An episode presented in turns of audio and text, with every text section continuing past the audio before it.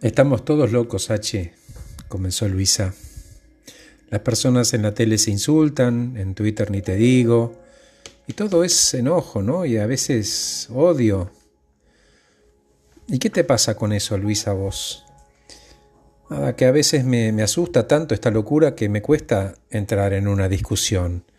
A veces hasta incluso prefiero no hablar. ¿Y qué te gustaría? Bueno, encontrar un modelo para que si hay desacuerdo sea respetuoso de mi lado y del otro y que haya intención de escuchar para entender y no para contestar. Y respeto a mi opinión.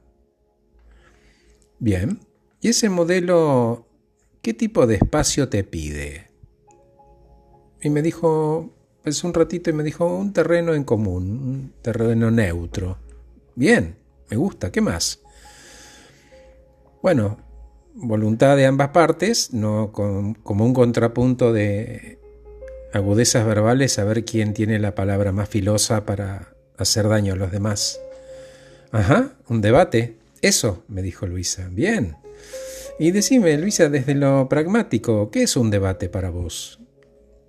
Y Luisa pensó y me dijo organizar conversaciones. Bien, me encantó.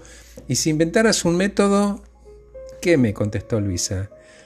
¿Qué debería no haber para empezar?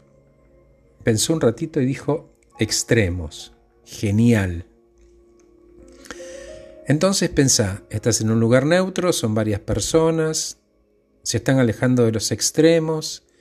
¿Qué necesitan para pararse en el medio? Y me contestó una primera coincidencia. Bien, una realidad compartida, por ejemplo. Eso dijo Luisa. Muy bien, ¿y cuál sería el primer paso para que no haya malentendidos y se y que la, la, la intención se interprete, el tono y el volumen? Ah, me dice, eso ya me lo dijiste una vez y que no tengo que escribir, tengo que hablar.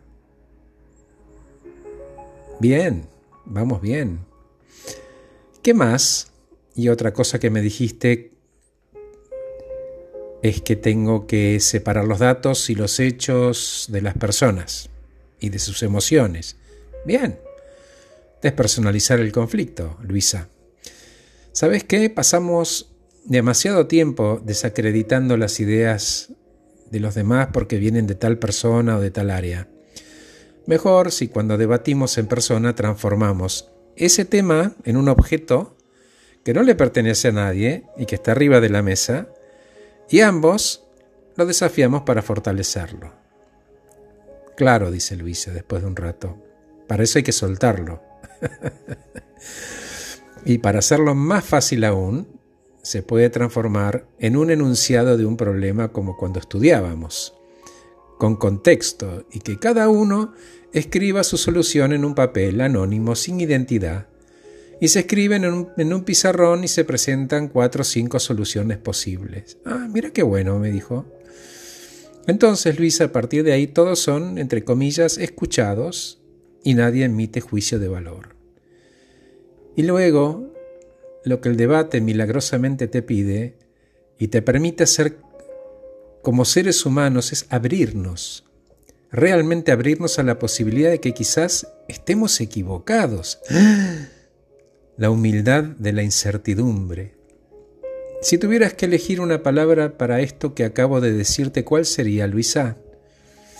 Pensó un ratito y me dijo, soltar, no aferrarme a las ideas, ¿no? si te aferras a una idea, ¿quién te crees que domina a quién? Luisa. ¿Sabes? es esa posibilidad de estar equivocada, es esa humildad que nos ayuda a tomar mejores decisiones.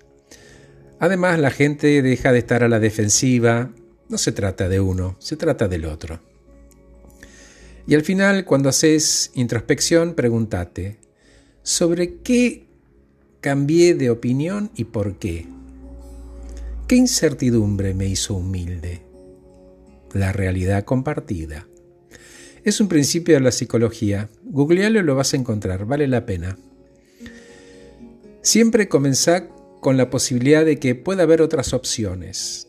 Y después pregúntate qué necesitarías que ocurra para que vos puedas cambiar de parecer. Y es una cuestión de actitud, no del ejercicio. Una vez que empezás a pensar de esa manera constructiva, aparece la pregunta, ¿por qué estabas tan segura que lo mío era lo mejor? Se llama desacuerdo productivo. Luisa, para terminar, si incorporas esos hábitos de transformar cómo hablamos con el otro, nos enseñan a dejar de hablar y empezar a escuchar, a dejar de desestimar y empezar a persuadir, a dejar de cerrarnos y empezar a abrir nuestras mentes, empezar a preguntar para entender el contexto del otro como un camino para la primera coincidencia. Gracias por escucharme, soy Horacio Velotti, acabo de regalarte este podcast titulado Ejercicio de Desacuerdo Respetuoso.